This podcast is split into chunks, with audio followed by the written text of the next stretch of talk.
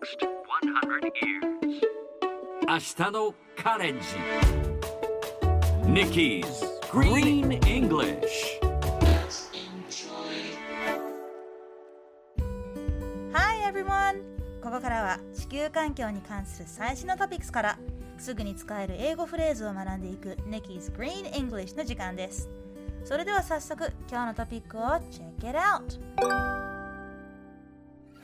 クロックスは2022年からバイオベースの新しい素材を使います。今回はガーディアンの記事から。クロックスはシューズ1足あたりのカーボンフットプリントを2030年までに50%削減するという目標を掲げています。今回はその取り組みの一環としてバイオベースの新素材を採用することを発表しました。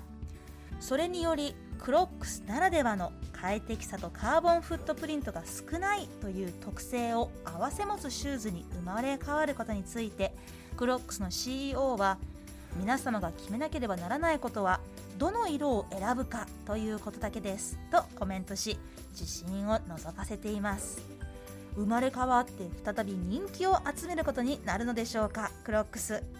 販売開始は2022年初め頃の予定ということです。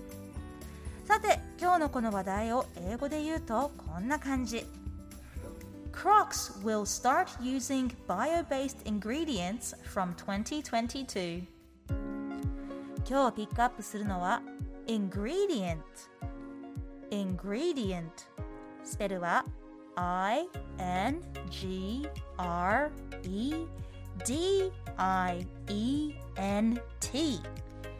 ingredient ingredient は成分、材料、要素という意味です。例えばケーキの材料全部揃ってる？と聞くときは Do we have all the cake ingredients? 他にも成功のために必要な要素を知りたい。というときは I want to know the key ingredients of success. Ingredient と似た単語で material というのがあります。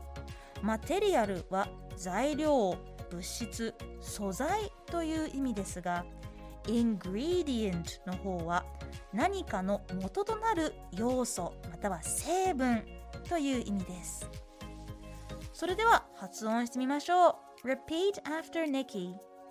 ingredient. ingredient.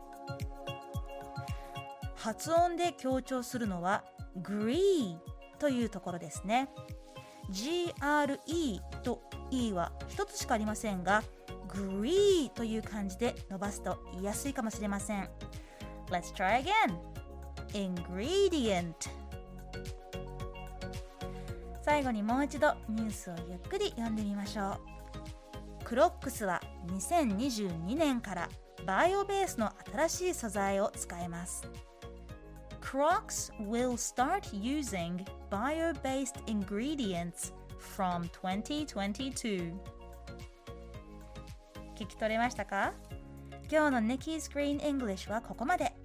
しっかり復習したい方は、ポッドキャストでアーカイブしていますので、通勤・通学、お仕事や家事の合間にチェックしてください。See you next time!